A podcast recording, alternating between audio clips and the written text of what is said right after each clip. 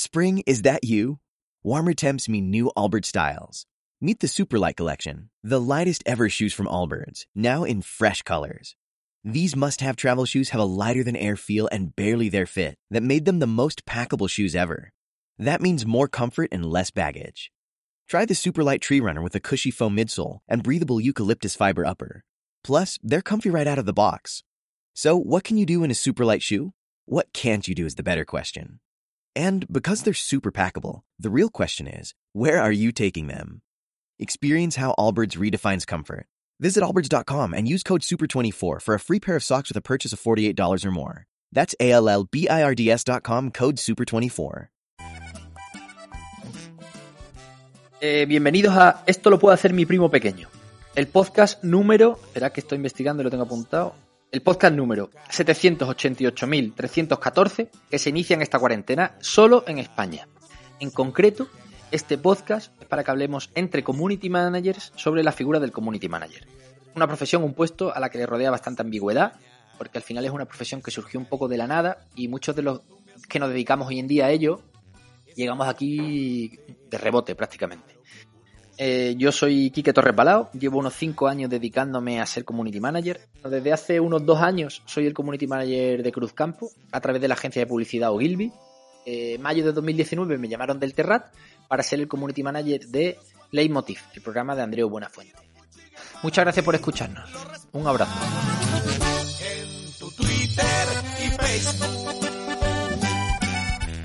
Primero de este serie de podcast es Miafón, que actualmente es el mandamás, por así decirlo, de las redes sociales del Terrat y además en concreto lleva el día a día, más en el día a día, las redes sociales también de Nadie Sabe Nada, programa de la cadena SER de Andrés Buenafuente y Berto Romero.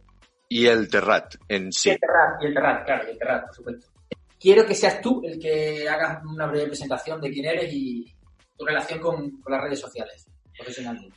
Bueno, en realidad mmm, yo empecé a trabajar en el 98, en el siglo pasado, eh, llevando la web de, del Terrat. Andreu me hizo, hacía una tertulia eh, sobre Internet, porque en el 98 no, no había mucha gente que utilizara Internet y quería saber qué era Internet. Entonces, en el programa de radio del Terrat, hizo una tertulia sobre el Terrat, sobre Internet. Allí me conoció y al salir de la tertulia me dijo, ¿quieres trabajar para el Terrat? Y inmediatamente le dije que sí. Empecé a llevar la web y esto me ha llevado a que cuando aparecieron las redes sociales, pues me encontré inmerso en este mundillo sin querer. Pero en realidad yo soy programador, eh, diseñador y creador de contenidos. Pues muy bien. Es verdad que todos un poco hemos llegado, y tú, y tú además, eh, desde el máximo respeto, eh, el más, el más veterano de los con los que vamos a hablar, en tu caso, eh, quiero decir, puede ser de la persona en España que más tiempo lleve dedicándote a ser community manager, ¿no? Eh, entre otras muchas cosas. Desde el 2007, que son pues 12 años o 13. Eh, bueno, cuando apareció Twitter, cuando luego más tarde apareció Facebook o, revés, luego Instagram y, y ya te digo, me, me, vi inmerso, yo probaba mogollón de cosas, todo lo nuevo que salía, y incluso cuando salieron los blogs en el 2001, pues también estaba allí. Y, y bueno, al principio era un desierto. Eh, claro. Por eso Andreu también tiene Twitter desde el 2007 y muchos de los de las caras del Terrat tienen Twitter desde el 2007-2008 como muy, como muy tarde. Pero ahí estábamos predicando al desierto del Sinaí. Muy bien. Pues bueno, eh, como he, he, explicado en la presentación que tú no has escuchado, pero a ti te lo he contado también, va a haber un cronómetro que aún no he iniciado, porque todavía estamos de presentación. Vale. Voy a darle ahora. Eh, son 10 minutos, a lo mejor ni llegamos, ¿eh? Puede ser que no lleguemos. En caso de que lleguemos a eh, 9 minutos 15 segundos, yo te avisaré y diremos directamente a la última pregunta, ¿vale? Y a vale. la despedida. Muy bien, si mis respuestas son graciosas, ¿me das un minuto extra o algo? Sí, te lo puedes ganar, te lo puedes ganar. vale, gracias. Porque además esto está pensado en que la gente tampoco se aburra mucho y una hora de podcast, entonces, si está siendo gracioso, la gente va a querer más. Así que... Vale, vale. Consonancia. Voy a darle ya, ya mismo, le acabo de dar. Y la, bueno, la, primera pregunta realmente ya la he respondido, que es cómo llegaste aquí, así que vamos a pasar directamente a la segunda, que tengo preparada, la he preparado a conciencia. Vale. Eh, ¿cuál es, cuál dirías que es tu mejor obra? Eh, tu mejor tweet o publicación o post de Instagram, lo que sea, eh, relacionada con las redes sociales, que tú digas, joder, qué orgulloso estoy de esto. Eh, tengo dos y son personales, de mi cuenta personal de Twitter, que es eh, un tweet que hice en noviembre de 2010 porque en aquel tiempo Twitter era, era creativo, era amable. Eh, yo recuerdo siempre, siempre, siempre, recuerdo cuando le, le, propuse a Andreu que podría coger ya su cuenta, que estaba allí abandonada, que solo actualizábamos con lo que él publicaba en el blog. Andreu decía que no le molaba mucho porque tenía la referencia de Facebook, me parece. Y le dije, no, no, no, Twitter la gente es más inteligente y es mucho más amable. Y era así.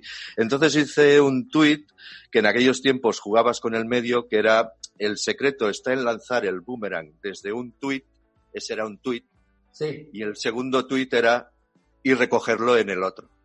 Ah. Entonces aquello estaba bien y jugabas con el medio. Y por tweets como estos creativos que, Claro. que, que, que inundaban en aquel momento Twitter, había un, y existe todavía, eh, José Luis Orihuela, que empezó a recopilar tweets creativos y hizo lo que, y se inventó en aquellos tiempos un, un, un nombre que era el slow Twitter, que era tweet para leerlo. Imagínate lo que ha cambiado ahora, que ahora es súper rápido. Esto es imposible. En ese momento estabais ahí investigando a tope, ¿eh? Tiene mucho mérito porque al final, cuando algo es nuevo, puedes lanzarte de esa manera o no confiar nada y, y al final te sobrepasa la gente y, y vuelves a llegar tarde. O sea, para ser pionero Exacto.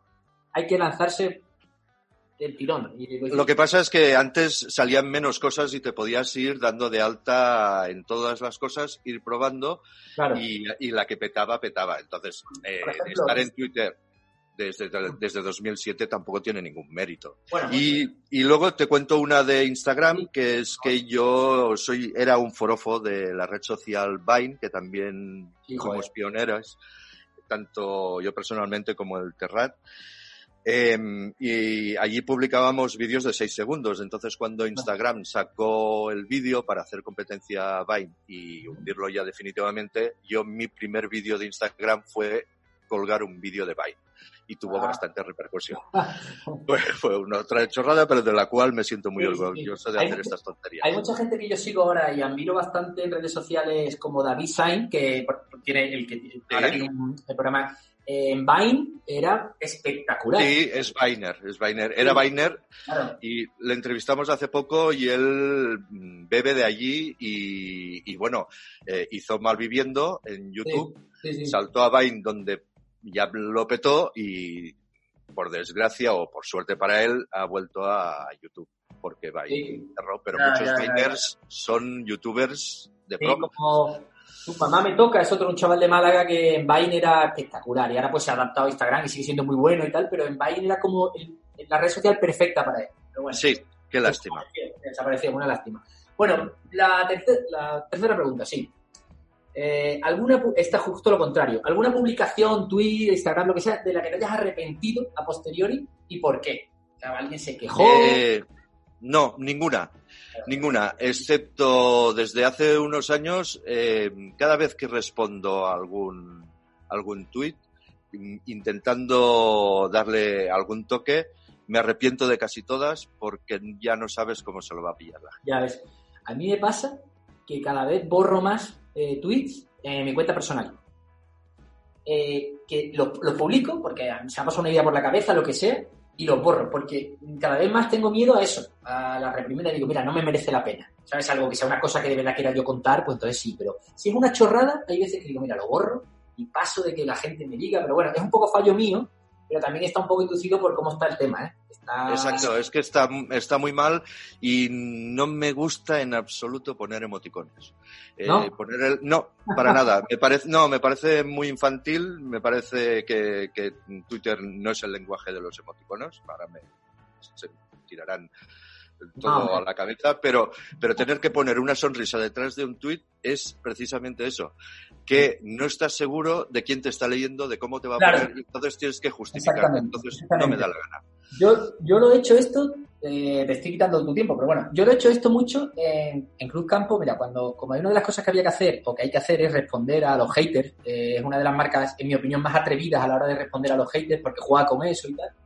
Muchas veces, cuando era un tuit al que me enfrentaba muy, de un tío que se lo podía tomar mal, mi truco era poner siempre ja, ja, ja, ja al principio escrito para que tú ya le estás dando su sitio a él, ¿no? En plan, Sí. te estoy aceptando que es una broma, ya te estoy dando tu sitio. Y después de poner alguna cosa que a lo mejor se podía tomar un poco mal, ponía una sonrisita al final. Ahí te lo digo que pecaba del emoji porque me daba a mí la tranquilidad de, que- de no parecer yo ofuscado, de aclarar que era un poco tono broma. Pero bueno, era un truco que uso que no sé si sirve, porque realmente, como siempre lo he hecho, no sé qué pasa cuando no lo haces. Pero bueno, era por contarte. Yo, yo creo que eh, la diferencia entre, entre, entre antes, en Twitter sobre todo, y ahora es que la gente te leía mucho y sabía tu tono. Entonces Claro. daba igual eh, lo que hicieras. Como ahora no sabe tu tono, mucha gente, la que te sigue hace tiempo sí, eh, se lo puede coger a mal. Entonces, de lo que me arrepiento muchas veces es de la mayoría de las respuestas que, que hago desde hace un par o tres de años hacia aquí. Bueno, a ver si la cosa mejora, que yo creo que va a ir a peor. Ah, Exacto. Cada vez más tensión. A ver, Sí, eh, luego, quería que me recomendases, por favor, eh, una cosa que quería comentar de mis preguntas que está totalmente desordenada. O sea, quizá el orden debería ser otro, pero bueno, tiramos para adelante. Un perfil de Twitter o Instagram al que seguir, eh, que me diga, que me lo describas un poco, y luego la cosa es que tiene que tener menos de 5.000 seguidores, porque claro, si es uno que tiene 80.000, pues ya lo conoceremos. Eh, ¿Quién me recomendarías? Pues esta no me la he preparado. ¿No? Pues No, ¿y qué? Lo Pues siento. alguien- ¿Y el tuyo? ¿Y el- ¿O tiene más de 5.000? El tuyo Ten- Tengo más de 5.000. Ah, bueno. Entonces, es, es arroba cuatro colors o four colors, como quieras. Bueno, pues ese mismo. Pero tiene más de 5.000. bueno, pero bueno, de- de- debido a que no te la has preparado, mía, pues había... Ya, no, no, no, me he olvidado de esta. No sé por qué. No pasa nada. Ya la gente sabe... Es que me, me gusta mucho un perfil de Instagram, eh, sobre todo me gustan los perfiles creativos. Eh, no me gustan, eh, no sigo gente que, mm, tías y tíos que se hacen selfies constantemente. Me parece que no me interesa para nada.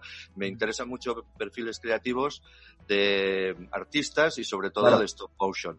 Y hay una que no me acuerdo ahora que, cuál es el, su usuario, pero si lo pones en la descripción, Claro. pues te lo pasaré. Sí, me lo dices y lo pongo en la descripción. Es una chica egipcia que, mm, pues a lo mejor te, te desmonta un amplificador, una cafetera o una tele y hace una especie de unboxing, pero todo en stop motion y la vuelve a montar. Es espectacular, increíble. Pues Sí, Pero seguramente tenga más de 5.000 también, ¿no? Pero, pero no tiene muchos más. Bueno, vale. O sea, que todavía está por conocerse. Esta- sí, la pobrecilla está allí currándoselo mogollón. Eh, bueno, esta pregunta es un poco más densa, por así decirlo. Pero bueno, no, es que no queda mucho tiempo, así que bueno, da igual. Eh, ¿Hacia dónde crees que va esta profesión? Quiero decir, eh, ¿crees que la gente se toma en serio a la figura del community manager en su empresa o, o sigue pasando eso de, venga, ponlo tú, idea tú que tú sabes de esto y menosprecian al profesional? ¿Cómo, ¿Hacia dónde crees que va el tema? Eh, yo creo que está mitad y mitad, depende de la empresa. Ya lo sabes porque mm, que te hice el- la entrevista para, para ver si podía ser el community de Leitmotiv. Sí. y, y yo lo va- valoro un mogollón de cosas, es, es decir, tu personalidad, que vueles solo, que tengas tu propio estilo, pero además que, que sepas, y ya lo sabes, que sepas hacer vídeo, que sepas hacer fotos, que las sepas retocar mínimamente, que sepas editar, que manejes ciertas herramientas como en aquel tiempo Media Studio o canales de vídeo como Vimeo que no son, no son muy populares y es porque yo considero que, la, que es una profesión que, en la que tienes que dominarlo o saber un poquito de todo. Y eh, hay las empresas y los usuarios que hacen lo que tú dices. Total, para hacer un tweet, esto Claro. tú ves haciendo tweets. Sí, sí, sí, sí. Y, y existe esta otra parte y yo creo que esta está mm, eh, menos valorada. Lo que pasa es que ahora también, tal como está el tema, eh, ser muy creativo tampoco está dando mucho, mucho rendimiento. La prueba está en que cada vez tienes que promocionar más tus tweets, tus posts en Instagram o Facebook, porque el alcance no es el mismo, por muy creativo que seas. Es Sí. que Se encargan un poco ellos, como al final viven de eso, lo que me refiero a la red social, los que las llevan. sí, Y se encargan un poco de que de veas la necesidad de pagar. Eh, un poco eso está ahí, porque claro, si no ellos, ¿de qué van a vivir? Sobre todo Twitter, que le está costando mucho monetizar. Bueno, te tengo que confesar una cosa. El tiempo se ha pasado, pero como había previsto yo antes de hacer esto, sabía que esto era algo mental. El- Lo de que hay un cronómetro es más mental para que la gente que nos está escuchando sepa que esto no se alarga mucho o nosotros mismos eh, nos demos más prisa al hablar, pero realmente tampoco voy a cortar yo una, una respuesta interesante, me parecería una falta de respeto tremenda y no quiero hacerlo tampoco. pero puedes hacerlo, ¿eh? te querré Pero- igualmente. Pero no lo voy a hacer, no, en este caso Ah, no vale, vale, vale. Y, y por- te digo por qué no lo quiero hacer, porque la séptima me interesa mucho. Vale, Y es la última. Alguien que te tenga bloqueado en alguna red social y, importante, quieras que te desbloquees, porque si te da igual, tampoco... Y un alegato, para que esa persona, si escucha esto, te desbloquee. pues te voy a, de- a decepcionar porque no sé quién me tiene bloqueado y me da absolutamente igual. Eh, será por algo. por- y la verdad es que cada vez, eh, es lo que decíamos antes, ¿no? no sé cuántos seguidores tengo en Twitter, lo he dejado de, de ver porque no me interesa en absoluto, me da igual. Eh, no sé cuánta gente he bloqueado, sí que he dejado de seguir a mucha gente con todo esto del coronavirus porque y, y- y desde el ascenso de Vox no quiero ver en mi timeline gente de Vox ni de derechas eh, extremistas. Las de derechas sí porque me gusta leerlos y me hace mucha gracia a veces. Pero que no no tengo no sé quién me tiene bloqueado. Vale. sé, sé gente que me ha dejado de seguir pero que es que también me da igual. Vale, vale, estupendo. Tampoco tu perfil, es- yo, yo que te sigo, tampoco das pie a que te bloquee mucha gente, quiero decir. Hay gente más, ¿no? Mm, más- Sí, sí, me he vuelto blanco y temeroso. Eh, pero es que es la situación que, que es lo que te decía, que ya no me, ya no sabes quién te lee, no, Ya. no sabes qué hacer. Y he, hecho chistes, eh, me gusta, me encanta el humor negro y ahora no me atrevo. Ya ves. Entonces, y, y luego es em, primordial que llega un momento en que dices, ¿para qué voy a hacer este tuit? Es justo, no me Si, pasa. si tampoco me, me vas a... En aquel momento tienes la sangre caliente y dices, pero es que esto solo me va a traer problemas. Eh, quería, última, eh, la última es, eh, no tiene nada que ver con el tema, no sé si te la has preparado tampoco, pero si no te Sí, la- esta sí, la última sí. Vale, eh, bueno, algo que odies tú de ir a la playa, para que la gente que está en su casa diga, mira, pues es verdad, tampoco estoy tan mal aquí, por favor. Eh, tengo la playa a, a unos 200 metros, entonces, y soy usuario todos los veranos de la playa. Y hay una cosa que me encanta, que odio de la playa y que me encanta del coronavirus, Ah, que es que gracias al coronavirus vamos a mantener más de un metro de distancia entre toallas. Y eso es brutal. Ya ves, ¿eh? Eso- yo odio que la gente se coloque a mi lado. Dices, pero es- la playa es enorme, ¿para qué te Y pones se aquí al lado? al lado, se colocan al lado. Y si puedes, y si estás durmiendo, a lo mejor te encuentras una sombrilla clavada eh, junto a tu Exacto. sofá. Y esto el coronavirus lo va a arreglar. Lo va a arreglar, lo va a arreglar. estoy encantado. Pues mira qué bien. Pues mía, de verdad que muchísimas gracias por prestarte a esto. Ya lo seguimos haciendo. Y Sí. un fuerte abrazo, mucho ánimo en tu casa ahí metido. Haré lo que pueda. Bueno, solo decir que mm, ya que ya que estoy aquí y me has dado un poco más de tiempo, que estoy encantado de haber encontrado a Quique como community Joder. de, de la Emotive. Y lo sabes, y lo sabes y te lo digo. Muchísimas gracias, mía, por esto. Es un orgullo que me lo digas. Sí, señor. No tenemos más remedio por ahora. Un abrazo, Quique. un abrazo, mía. Hasta luego. Hasta luego.